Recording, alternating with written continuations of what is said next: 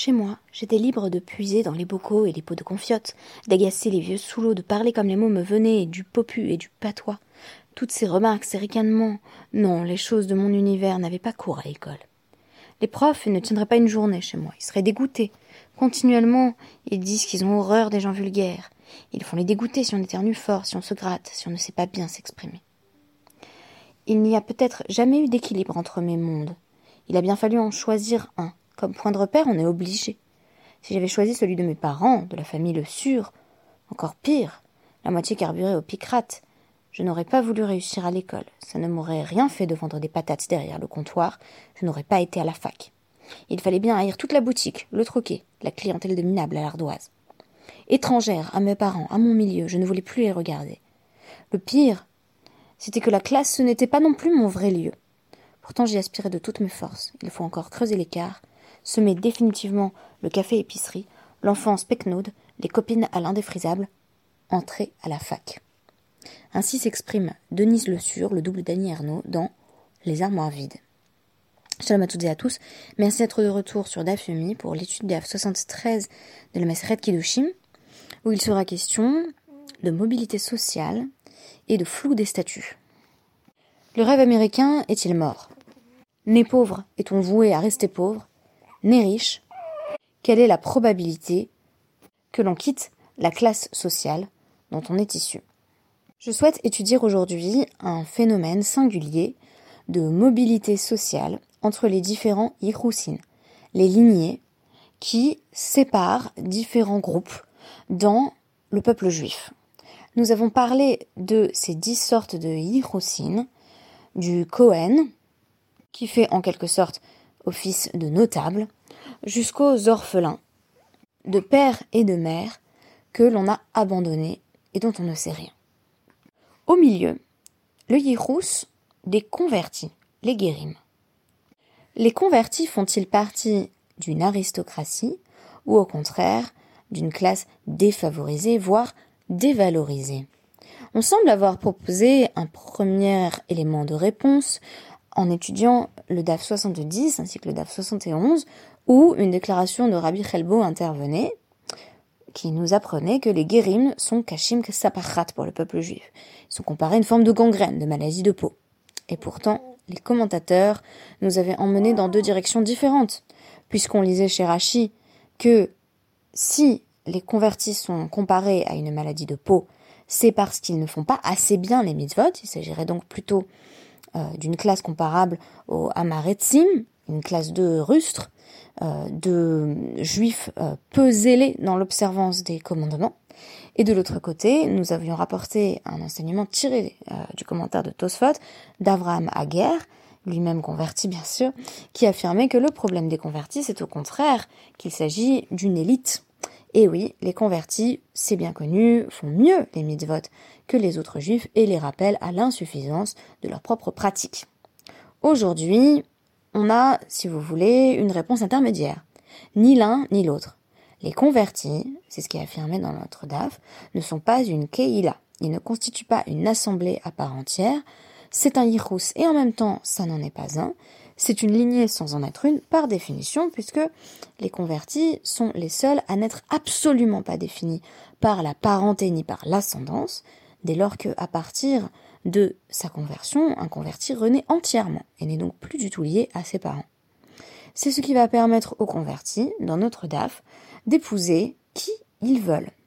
De euh, la fille du Cohen, située dans la catégorie la plus élevée socialement, jusqu'aux enfants qui n'ont ni père ni mère, y compris euh, dans euh, la catégorie, parmi les catégories que euh, les convertis peuvent épouser, il y a également les mamzerim, qui normalement ne se marient qu'entre eux, les enfants, donc illégitimes, auxquels j'ai consacré mes deux podcasts précédents.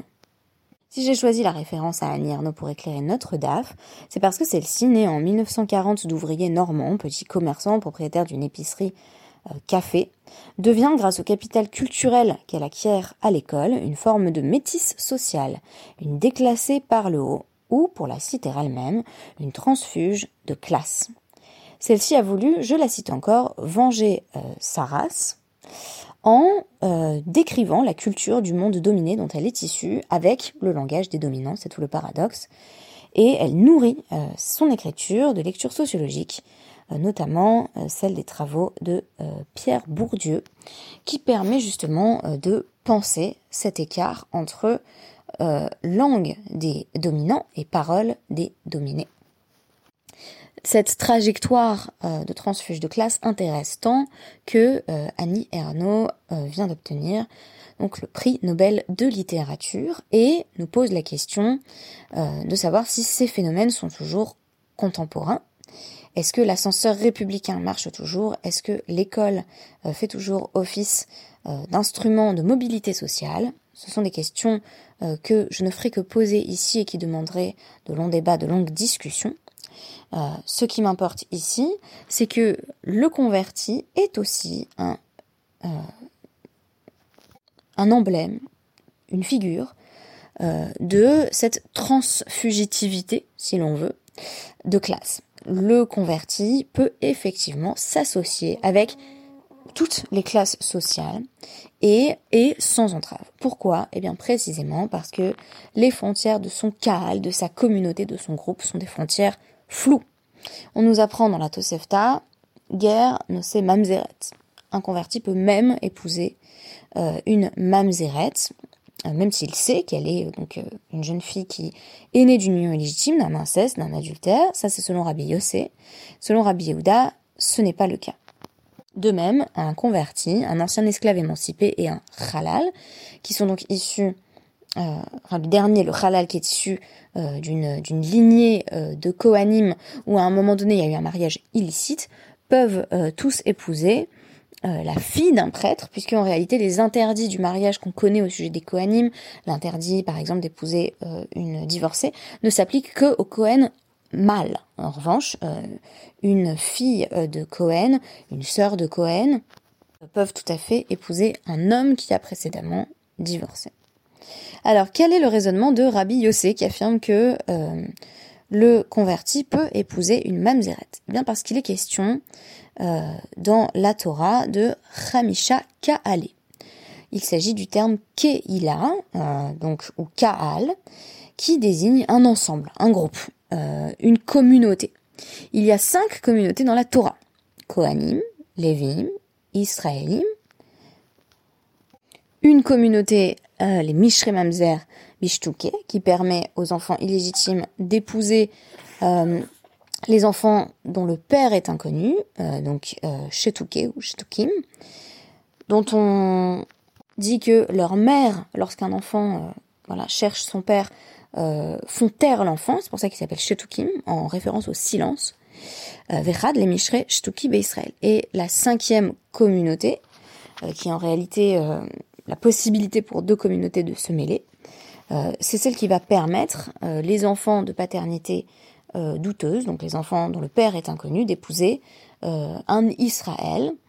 Donc, on n'a pas à proprement parler affaire à cinq groupes distincts, mais plutôt à trois groupes. Et euh, les groupes 4 et 5 sont plutôt des figures de transition entre les groupes. Alors techniquement, on a bien sûr Kohanim, Lévim, Israélim, Mamzerim et Shetukim mais euh, les catégories 4 et 5 sont présentées comme étant euh, l'ouverture de la possibilité euh, pour le groupe 4 d'épouser le groupe 5 et pour le groupe 5 d'épouser le groupe 3. Alors que déduit-on de cela, ou plutôt que Rabbi Yossé déduit-il de cela? Eh bien qu'il ne reste plus de Kaal Gerim. Lo Ikare Kaal. L'assemblée des convertis n'est pas une assemblée, ce n'est pas un groupe à part entière. À l'inverse, pour euh, Rabbi Yehuda. Euh, les Lévim et les Kohanim forment un seul Kaal, c'est un groupe à part entière, on pourrait dire l'élite de la nation si vous voulez, et donc euh, y les Kaal Guérim. Du coup, comme on a à cinq reprises cette mention du Kaal dans la Torah comme désignant des groupes distincts, il reste une fois écrit Kaal, et Rabbi Yehuda va utiliser ce Kaal pour dire que les convertis sont un groupe à part entière qui ne bénéficie donc pas d'une mobilité distincte. On nous raconte à ce sujet que Rabbi Zeira, lorsqu'il était dans la ville de Mechosa, a présenté l'enseignement suivant. Guerre, moutar, bemamzeret. Il s'appuie donc euh, sur euh, la version de la halacha que nous venons de citer qui émane de Rabbi Yossé, qui signifie que si euh, les convertis ne forment pas un cas à la part entière, alors, eh bien, ils peuvent interagir avec n'importe quel groupe. Et donc, on nous dit, euh, il autorise donc les convertis à épouser des enfants illégitimes, Ragmu Koulé Almab et Trogaïrou. Et les convertis se jettent sur lui, se précipitent sur lui et vont lui jeter des hétrogim. Comme pour signifier, nous aussi on fait partie du peuple juif, on s'inscrit pleinement dans le peuple juif. Je vous propose une interprétation que j'ai pas lue encore euh, de ce passage, j'avais pas lu euh, voilà cette lecture de ce passage avec les hétrogim, qui est pourtant une anecdote assez connue dans la Gemara. Pour moi, on est en train de dire, bah, en fait, vous vous souvenez des quatre espèces. Les quatre espèces, c'est quatre types de juifs qui euh, étudient, respectent les mitzvot ou non. Et en lui lançant des hétrogènes dessus, ce qu'ils sont en train de dire, c'est nous aussi, on fait partie euh, du loulav. En réalité, quand on dit que les quatre espèces sont associées, il faudrait dire euh, plus précisément que Hadas, Loulav et Arava, Myrte, Datier et Saul sont liés dans un même bouquet, on pourrait dire. Euh, donc ce sont trois espèces rassemblées en faisceau. Et de l'autre côté, on a le hétrog à côté. Et donc c'est converti en lui jetant des hétrogs dessus, rappelle que le hétrog fait bien partie euh, des quatre espèces. Le cédra s'intègre, euh, quand bien même il ne fait pas partie du faisceau, dans ces quatre espèces. Ceci rejoindrait l'interprétation de Avraham Hager que j'ai cité dans Tosfot, puisque l'étrog, ayant bon goût et bonne odeur, représente habituellement, dans la typologie euh, des quatre espèces, une personne à la fois versée dans l'étude de la Torah et dans les Maasim Tovim, donc qui fait des bonnes actions et qui est érudit. C'est intéressant que ce soit les convertis qui lancent ce fruit euh, sur euh, Rabbi Zeira, comme pour dire, nous aussi, on peut être des hétrogim. Donc ne nous laissez pas de côté, ne nous dévalorisez pas en disant bah, vous êtes bon pour le mariage avec les euh, mamzerim. Et Rava dit même sur la question très intéressante d'ailleurs euh, au sujet de Rabbi Zeira, mi ika des daresh milta ki hay bedurta des shriri egeire. Est-ce qu'il y a vraiment quelqu'un, la question a l'air d'être rhétorique, euh, qui ose enseigner euh, une chose pareille dans un endroit où il y a beaucoup de convertis? C'est-à-dire qu'évidemment, ils vont mal le prendre, parce qu'on est en train de leur dire, vous pouvez vous associer à, la lie du peuple juif. On vient de dire que les mamzerim faisaient tout pour faire oublier qu'ils en étaient. Donc il est un peu incompréhensible que, que, Rabbi Zera ait osé enseigner ça à des, convertis, les associant ainsi voilà, à une catégorie clairement laissée de côté du peuple juif. Euh, donc on nous dit, Rava est allé euh, à Mechosa et il a dit, cette fois-ci, euh, donc on sait que maintenant que les convertis étaient très nombreux dans l'assemblée, Ger mutar becho enet. Euh, un converti peut épouser une fille de Cohen. Alors la fille de Cohen, c'était souvent, on, en a parlé dans le traité Ktubot, c'était souvent plus plus cher en fait euh, de, les épouser, du moins dans un premier temps. Ensuite, on a, un peu uniformisé cela. Euh, c'était perçu comme étant voilà une caste noble, pas forcément parce qu'ils étaient voilà très riches, mais en tout cas parce qu'ils étaient associés au culte dans le temple. Et donc voilà, il y avait une certaine prééminence dans le fait d'épouser un Cohen ou une fille de Cohen. et donc on nous dit, la réaction cette fois-ci est inverse. Euh, ta'anu euh, be euh, shiare. donc on l'a couvert de soie. puisque les convertis se sont dit ah on nous fait honneur cette fois-ci, on nous permet d'être transfuge par le haut, donc de nous associer aux membres les plus éminents du peuple juif. Attention, on précise bien qu'il s'agit ici de la fille d'un Cohen, puisque pour un Cohen lui-même ce serait pas possible, donc d'épouser euh, une, femme euh, qui s'est convertie. Ça fait en effet partie des, interdits pour les Kohanim. Donc là, c'est spécifique au fait qu'il s'agit d'une femme. Je rappelle que les, femmes donc qui sont associées à la Keuna, aux familles de prêtres, n'ont pas les mêmes interdits que leurs maris, leurs frères, leurs enfants, etc. Et donc une fois qu'il leur a dit euh, voilà cette première déclaration, Hadar Daresh Léou Moutar Bemem Zeret. Il s'est dit je vais faire avec diplomatie, je vais leur dire maintenant, vous savez, les convertis peuvent aussi épouser une mamzeret. Donc il, fait comme Rabbi Zeira, mais il commence par, euh, par leur présenter euh, euh, quelque chose qui, selon lui, va les brosser dans le sens du poil, ou en tout cas leur faire très plaisir, les associer aux, castes les plus hautes de, de, la société juive, et puis ensuite il leur dit, vous savez, vous pouvez aussi épouser une mamzeret. Et là, les convertis lui répliquent, Asfideta le Kamaita. Mais là, tu es en train d'annuler ce que tu avais fait de bien avant. Littéralement, tu perds le précédent. Tu perds le précédent, d'abord tu nous fais honneur, et ensuite tu viens et tu nous dégrades de nouveau. Amar lehud et tava, lechou, avade lechou. Ki nasev et nasev. Ravadi, je suis en train de vous faire une tova. Non, mais ce que je fais, c'est bien. Vous vous rendez pas compte vous, Si vous voulez vous, vous marier là, si vous voulez vous marier là, traduction très littérale, qu'est-ce que ça veut dire? Vous épousez qui vous voulez. Pourquoi? Eh bien, parce qu'ils ne font pas partie euh, d'un Kaal distinct, comme ils ne s'intègrent pas dans un groupe spécifique. Pourquoi? Parce que les groupes se euh, définissent par l'ascendance, par la paternité ou au moins la parenté, la possibilité de, déterminer euh, de qui on vient. Et le converti, par définition, ne fait pas cela, quand bien même il aurait des parents tout à fait identifiés, qui sont des parents non juifs. Ce ne sont plus au sens alarique et peut-être même au sens théologique ses parents à partir du moment où ils ou elles sont convertis.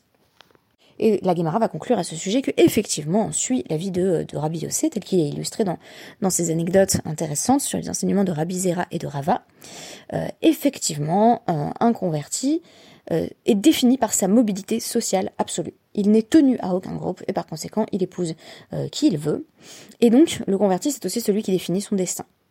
Alors euh, il peut être voilà euh, marié à une fille de Cohen, il peut être marié à un mamzer, et à travers la, métaphore du hétrog, je choisis en tout cas d'interpréter comme une métaphore, euh, on a constaté également que le converti peut se distinguer par ses bonnes actions, tout comme par son étude approfondie de la Torah.